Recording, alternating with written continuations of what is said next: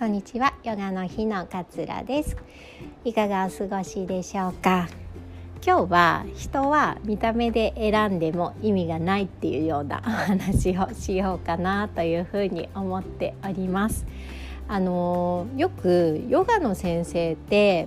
自分に合うねヨガの先生ってどうやって探せばいいんですかね？みたいな質問をねたまに、えー、いただいたりするんですけれどもあのいろいろね例えばインスタとか見てたりしてこうすごい素晴らしいこう資格を取っている先生とかどうやってやんのっていうよくわかんないようなポーズを スマートにこうやっている先生とかっていらっしゃいますよね。きっとその先生はその先生とても素晴らしいものをお持ちだとは思うんですけれども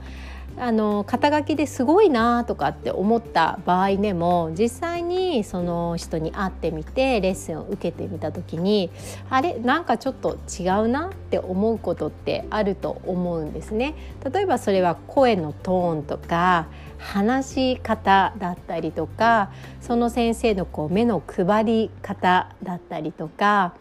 あのあとは見た目とかねっていうのもあると思うんですけれどもどんなにこう表面上で見えるところが素晴らしいなって思っても実際会ってみると自分としてはこう感覚が合わないというか肌が合わないとかっていうことってよくあることなのかなっていうふうに私は思います。視覚とかね関係ないしたとえね逆立ちができないヨガの先生だったとしてもすごくこの言葉のトーンに癒されるとか先生の笑顔を見ているとこう元気になれるとか元気な姿にこうやる気が出るとかっていう風になったのであればそれはすごくフィーリングが合っているってことなのかなっていう風に思うんです。よくあのお正月のね番組で、えー、1本なんかの1,000円ぐらいのワインともう1本は10万円ぐらいのワインをどっちが高いかって言って飲み比べるとかっていう番組あるじゃないですか。あれもなんか私よく思うのがもうそれって美味しいか美味しくないかっていうのはその人自身の個人の差だったりしますよねでも惑わされるんですよ10万円って言ってるんだからよっぽど美味しいんだろう。よっぽど味わい深いんだろうと。で一方性のワインっていうのはきっと雑味があるワインなのかな。飲みにくいワインなのかなみたいな感じでこう眼鏡がかかっちゃ色眼鏡がかかっちゃうんですよね。だから本当はね性のワインの方が軽くて飲みやすいって自分としては思うかもしれないんだけれどもわざわざね10万円のワインが出てきたら きっと人としてはやっぱ10万円のワインって違いますよねってなるような気がするんですよね。だから私たちって結構いろいろなものに惑わされてねこう生活しているのかななんていうふうに思います。あの広告とかラベルとかもそうかなビールのラベルとかもパッと見てあこれ美味しそうって思うのってだって飲んでないから美味しそうも美味しくないのも分かる分からないじゃないですか。結構ラベルが自分の好みに合ってるか とかっていうのもあの大きいのかなっていうふうに思うんです。だからいろろなねことにこう本当の感情とは違うところでいろいろなこうバイアスがかかっている場合があるんですねでもそこは自分の感性自分が初めに感じた感性このワインおいしいこの先生の声喋り方すごい好きだみたいなそういうその時にパッと感じた感性っていうのを大事にするっていうことが、えー、大切なのかなっていうふうに思います。そうじゅお金がねかかってくるとね なんかよりこうバイアスがかかりますよね。でもすごい高級店のカレーを食べるよりも自宅で母親が作ってくれたカレーの方が美味しいとかっていうのもあるじゃないですか、まあ、慣れ親しんでいる味とかその食べるだけでこう思い出がこう広がるような味。食べやすさとかもあるしね。安心とかそういう感情もあるかもしれない。だから何かを選ぶ時はこう値段とかねいろいろな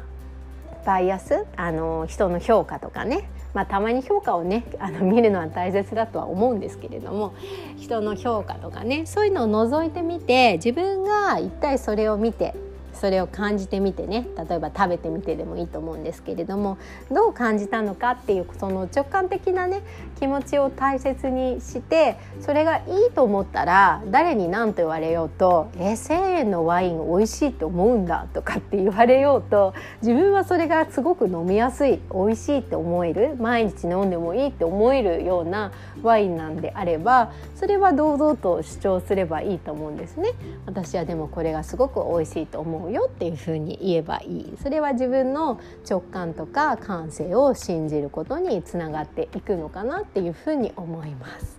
なんかね結構子供とかってすごく直感的じゃないですか。だからなんかこう習い事とかやる場合も先生とのフィーリングとかって結構あるんだなっていうふうに私は思うんですよね。あこの先生ならなんか楽しそうみたいな感じですごくのめり込むその習い事にすごく好きになったりとかなんか運動体を動かす習い事好きなんだけれどもなんとなく先生と距離があるとかなんとなく先生とまだこう分かり合えないとかってなると行きたがらなくなったりしたりとか子供ってすごくこう直感でねいろいろ感じているんだなと思うんです。だから人を見る目もすごくあるなと思ってこうあこの人なんか遊んでくれなそうみたいな人は自分から寄ってかないしこうなんかニコニコしてて楽しそうな感じの雰囲気の人だったらあこの人遊んでくれるかもみたいな感じで自分からこう寄ってったりとかってするので私たちもねこう人間関係を結ぶ時って大人になるといろいろな感情があるじゃないですか。あの人と仲良くしといた方がいいのかなとかね。あの人はなんかこの PTA の中心人物だから あの仲良くしといた方がいいのかななんて思ったりするかもしれないんだけれども感情としてやっぱり合わない。なんかちょっと違う。なんか居心地が悪いと思ったらやっぱり合わないんですよ。ずっといても話が合わなかったりなんかこうストレスを感じちゃったりやたらと気を使ってあの終わった後にぐったりしちゃったりとかっていうのがあるので結構ねもともといろんなことを選択するにあたっていろいろなバイアスがかかっているんだっていうことを知った上で自分の感性にこう正直にしていく。そして正直なものを選んでいくっていうことがあの後々ね あの無理したりとかしない方が後々こう大切というかあの幸せに、ね、なっていくんじゃないのかななんていうふうに私は思ったりしております。今日はねそんなあのバイアスがかかるんだよっていうようなお話をさせていただきました。えー、今日も聞いてくださってありがとうございます。えー、良き一日ねお過ごしください。さよなら。